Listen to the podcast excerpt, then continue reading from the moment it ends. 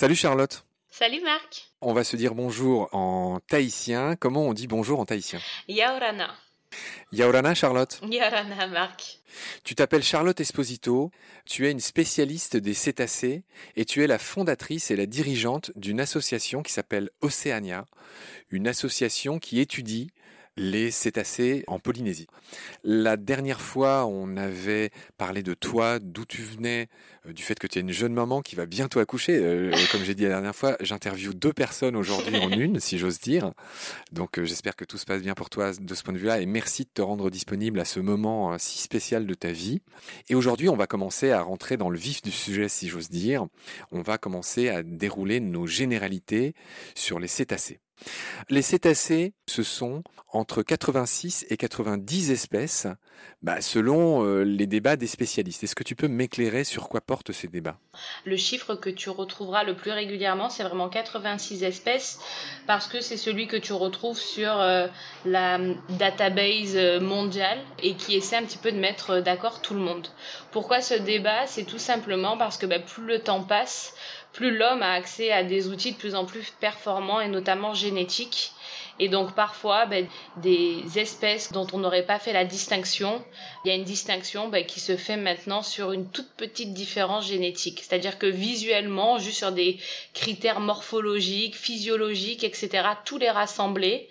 Et euh, lorsqu'on a eu enfin accès à un individu euh, qu'on a pu prélever, ben, on s'est rendu compte que euh, il devait donner lieu à une nouvelle espèce. Et donc finalement, toutes ces nouveautés génétiques qui nous permettent aujourd'hui de distinguer de nouvelles espèces ou pas.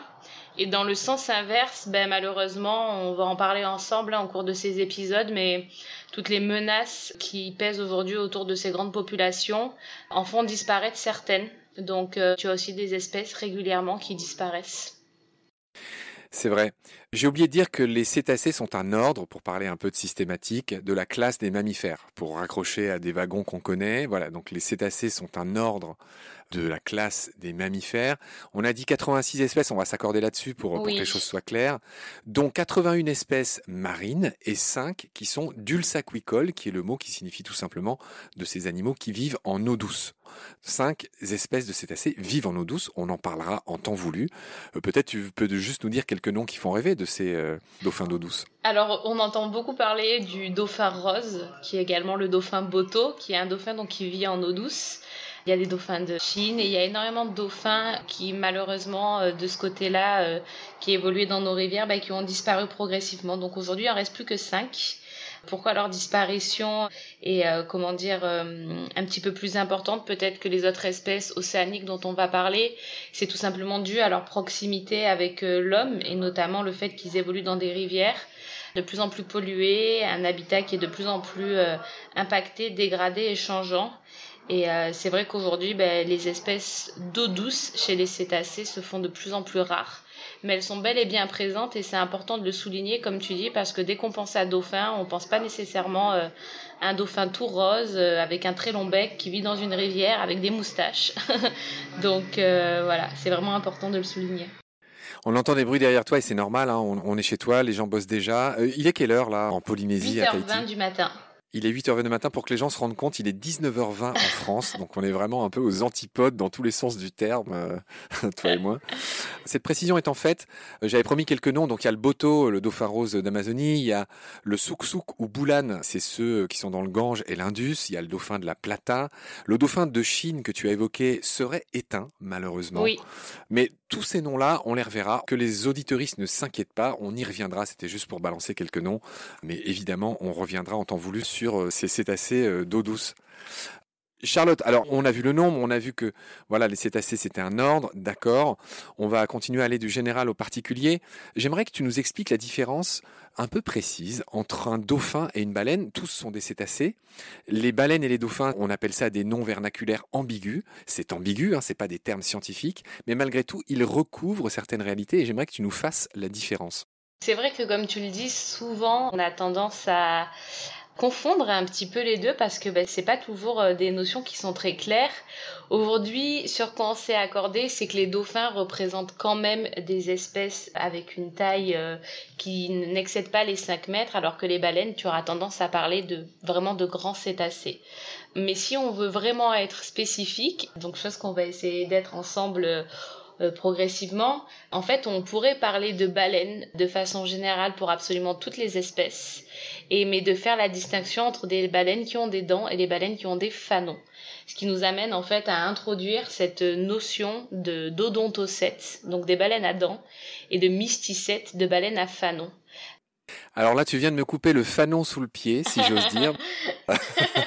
Effectivement, c'était l'autre grande distinction que je voulais aborder avec toi, ce qu'on appelle entre nous les odontos et les mystis, les odontocètes et les mysticètes.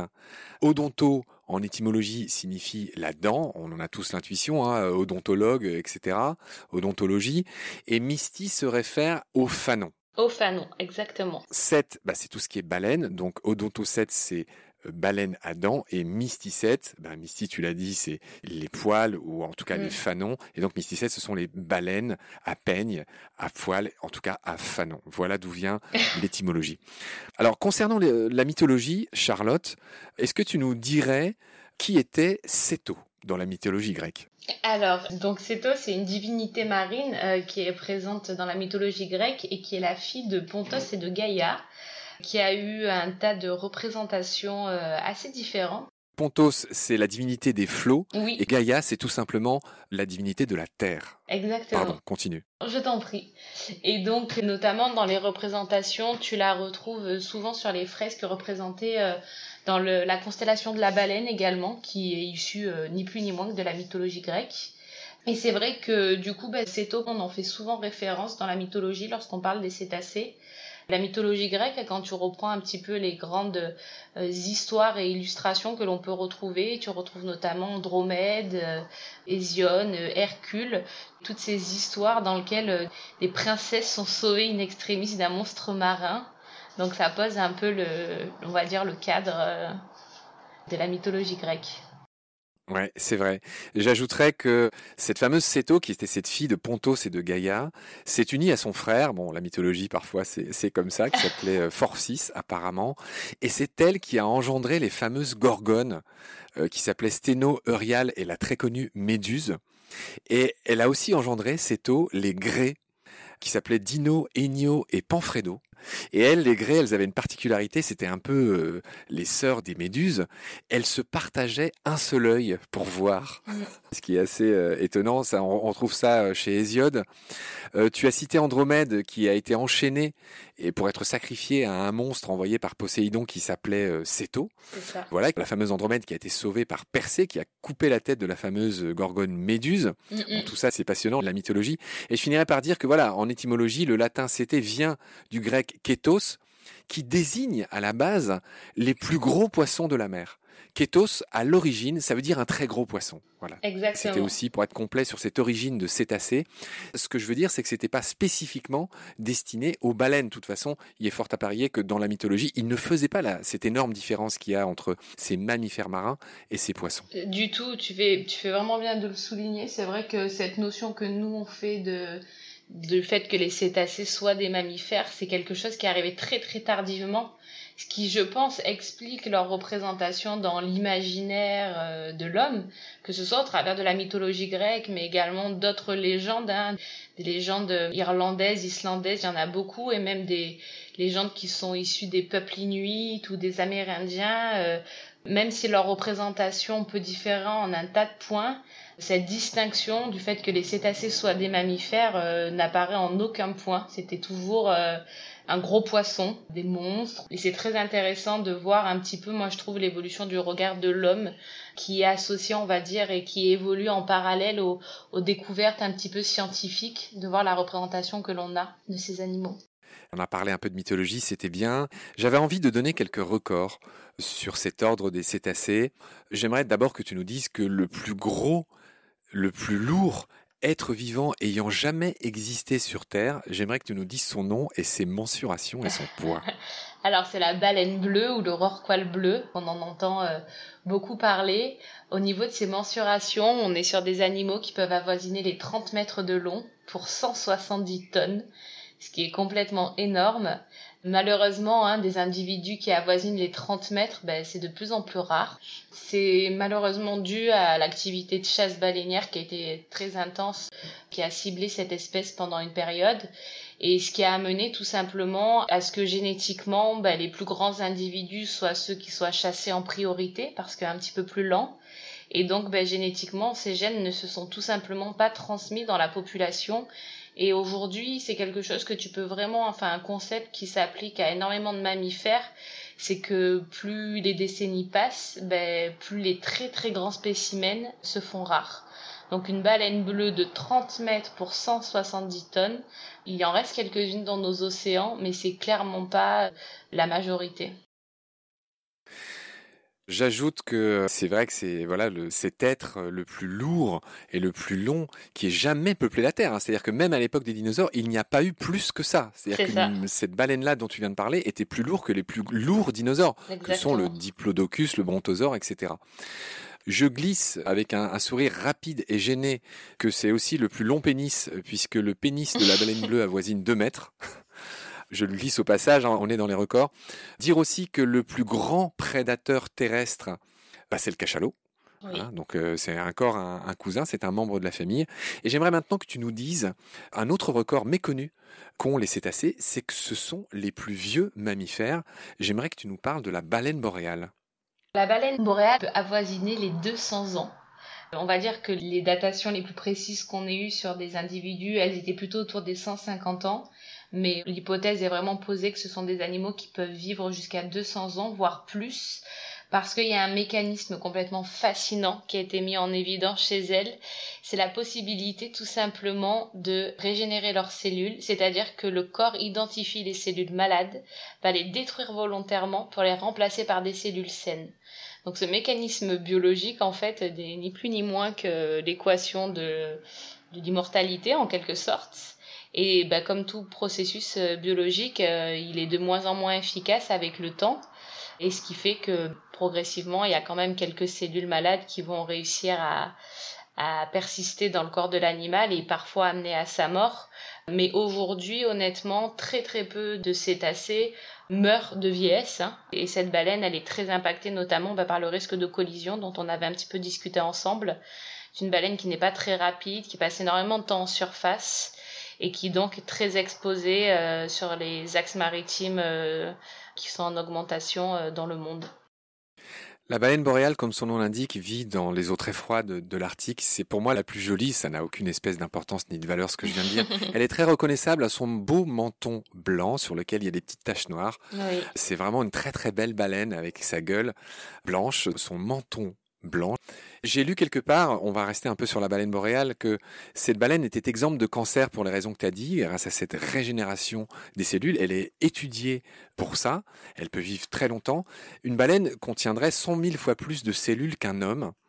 Et c'est d'autant plus étonnant qu'il n'y ait pas de cancer, euh, puisqu'on sait que voilà, le cancer, c'est la multiplication anarchique de certaines cellules, et donc il y a beaucoup plus de risques a priori chez les baleines, mais pourtant, elles ne sont pas victimes de ce phénomène. Je ne sais pas si, tu as eu des publications là-dessus. En effet, ça a fait euh, l'objet euh, d'études scientifiques, hein, ce processus dont les baleines boréales ont, comment dire, le secret entre parenthèses et déploient. Il y a autre chose qui a été pointé du doigt aussi, qui est en fait euh, cette euh, possibilité que chez les grands cétacés, et donc euh, potentiellement chez la baleine boréale et chez les baleines à bosse aussi, il y a des espèces de rituels chez ces animaux de guérison où tu aurais un individu qui serait identifié dans le groupe comme présentant un taux de cellules malades importante et qui serait placé au centre du groupe et en fait, les animaux émettraient autour d'elle une vibration. Et ces vibrations-là feraient vibrer la cellule sur euh, la vibration spécifique euh, bah, d'une cellule qui normalement est elle saine. Et donc ça aurait pour faculté d'aider à la régénération de ces cellules entre individus. Donc on parle ni plus ni moins d'espèce de thérapie de groupe chez les baleines grâce au son, une thérapie un peu acoustique. Rassure-moi, ces papiers dont, tu parles sont des papiers très sérieux, publiés dans les revues les, les moins... Euh, Complètement les moins, euh, comment dire, soupçonnables de délire. Hein. On parle de Nature, on parle de non, non, Non, ce que je te pose, c'est vraiment en effet des études sérieuses euh, qui montrent ces propriétés-là. Chère Charlotte, on va continuer avec les records, c'est pas fini. Toujours chez les mammifères, il y a le record de profondeur. Oui. Je te laisse nous dire l'espèce, qui est une espèce différente, qui a l'actuel record de profondeur. Alors François Sarano nous l'avait bien dit, ce n'est que ce qu'on a pu mesurer ou entrevoir, mais ce n'est peut-être pas le record absolu, mais je te laisse quand même nous éclairer sur cette question des records de profondeur. Alors, pendant longtemps, c'est vrai qu'on a d'ailleurs euh, suspecté qu'il s'agissait du grand cachalot, dont François vous a beaucoup parlé. Physéter macrocéphalus. Exactement. Qu'on salue au passage. Mais en fait, il s'agit de la baleine à bec de Cuvier, qui est donc un odontocète et qui est une baleine qui mesure à peu près 6-7 euh, mètres de long et qui peut passer la barre des 3000 mètres de fond pour plus de 3 heures d'apnée. Donc c'est quand même complètement impressionnant. Ce qui est par contre rempli de vérité qu'il faut toujours garder hein, à l'esprit euh, dans l'étude de ces animaux, c'est que là, on parle d'un individu sur lequel on a déployé une balise et qui a enregistré ce record. Ce qui veut dire que peut-être que d'autres individus vont encore plus profond et restent encore plus longtemps. Donc ça, c'est quand même très important à garder à l'esprit, je pense. Absolument. Baleine à bec. Alors là, pour moi, c'est un des trucs qui m'intrigue. C'est un des noms qui m'intrigue puisque la baleine à bec ressemble grosso modo de loin a un dauphin, elle a un rostre, si je dis pas de bêtises, elle a des dents bizarres, un peu comme un sanglier sur ce rostre. J'invite celles et ceux qui nous écoutent à regarder à quoi ressemblent les baleines à bec. et pourtant, enfin voilà, c'est des baleines, mais qui ressemblent à des dauphins. Hein. Je sais pas si tu comprends mon incompréhension.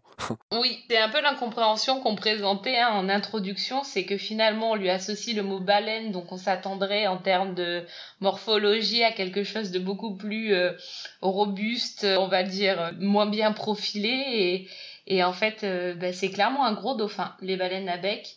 Et donc, comme je te le disais tout à l'heure, euh, elles possèdent bah, ce, long rostre, elles ont un, melon, elles rejoignent en plein de points euh, les dauphins. Mais je comprends parfaitement que quand tu la regardes visuellement, ne te vient pas à l'esprit en premier baleine.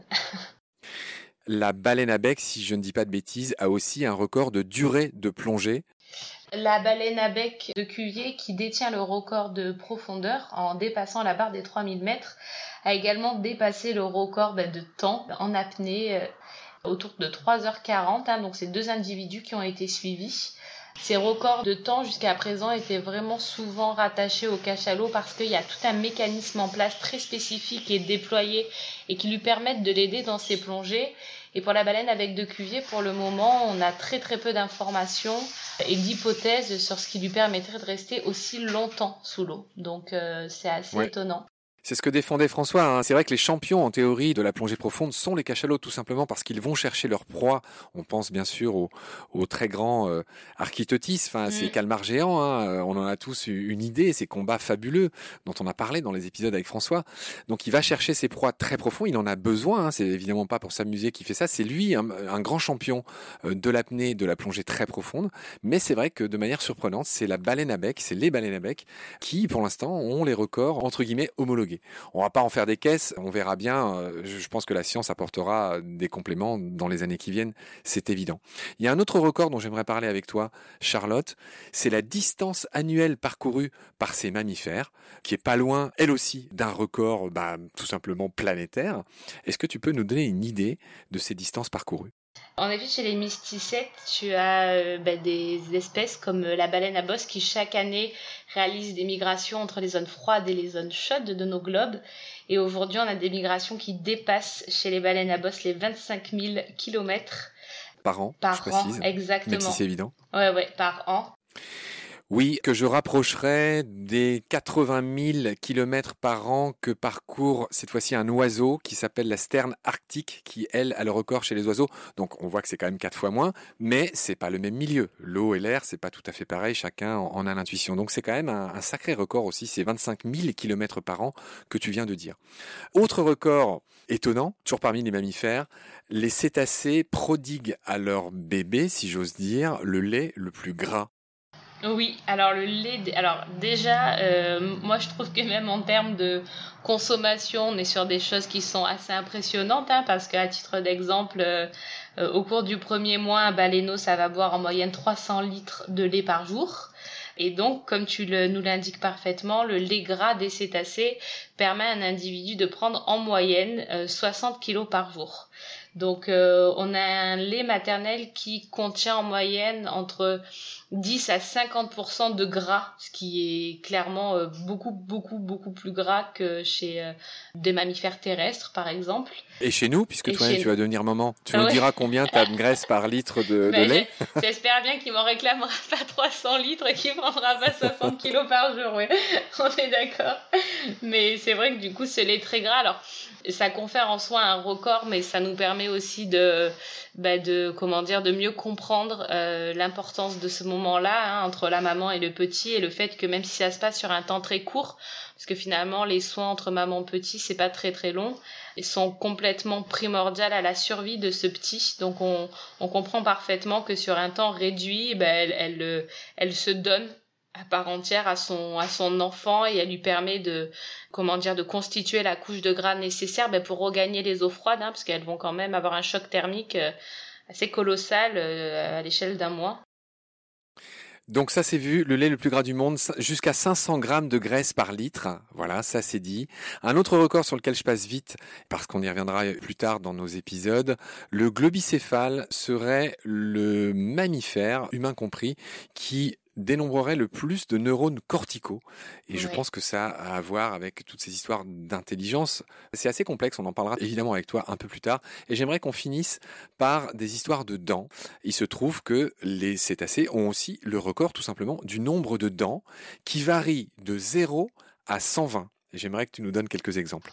Oui, alors euh, ce qui, bah, alors déjà donc du coup quand on va parler du nombre de dents, on va se positionner du côté des odontocètes et tu as certains dauphins. Alors le, dauphin à long bec notamment euh, a une dentition qui est quand même assez importante, qui avoisine le, fameux record dont tu nous as parlé. Et si on va complètement sur l'autre extrémité, on parlera à ce moment-là euh, bah, du narval qui est euh, un cétacé du coup qui vit en eau froide, hein, qui qu'on appelle aussi la licorne de mer, qui porte cette espèce de grande corne à l'avant, et qui est donc un cétacé qui a qu'une dent voire pas de dents. Et euh, idem, on reviendra dessus plus en détail. Euh, pourquoi certains ont cette dent et d'autres ne la portent pas. Son nom scientifique et l'étymologie de ce nom nous éclaire tout de suite dans le cas du narval, puisque c'est monodon. et monodon, c'est clair pour tout le monde, ça veut dire une seule dent. Exactement. Alors, le plus grand nombre de dents, je dois dire que c'est bizarrement un dauphin d'eau douce. C'est un platastinidé. Je crois que c'est le fameux dauphin de la Plata qui aurait 120 dents et c'est lui le record apparemment. Euh, les spécialistes nous diront si, si c'est vrai ou pas en termes de nombre de dents pures. C'est un dauphin d'eau douce et, ça fait bien d'en citer un puisque c'est vrai qu'il y en a beaucoup plus qui sont marins. Est-ce que tu as d'autres records que tu voudrais signaler Charlotte ou est-ce qu'on peut finir cet épisode? Non, je pense qu'on peut finir cet épisode et je pense que de toute façon, au travers de toutes les thématiques qu'on va aborder, on fera citer des chiffres encore plus surprenants. Maruru Charlotte Nana. Maruru Marc Nana.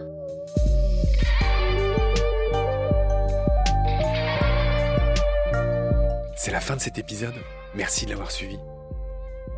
Pour continuer, nous avons besoin de votre soutien. Et vous pouvez nous aider simplement, en quelques clics et gratuitement. Il suffit par exemple d'utiliser le moteur de recherche solidaire Lilo. Ainsi, chacune de vos recherches sur Internet générera des gouttes qui seront reversées au projet de votre choix, comme Baleine sous gravillon par exemple. Vous pouvez par ailleurs vous abonner à nos podcasts comme d'habitude, partager les liens, devenir adhérent de l'association BSG ou encore faire un don sur Helloasso ou sur Tipeee. Grand merci par avance. Je remercie tous mes équipiers pour leur aide précieuse. Je vous retrouve bientôt pour de nouveaux épisodes. Et d'ici là, prenez soin de vous et de ce qu'il y a autour de vous. Merci. À bientôt.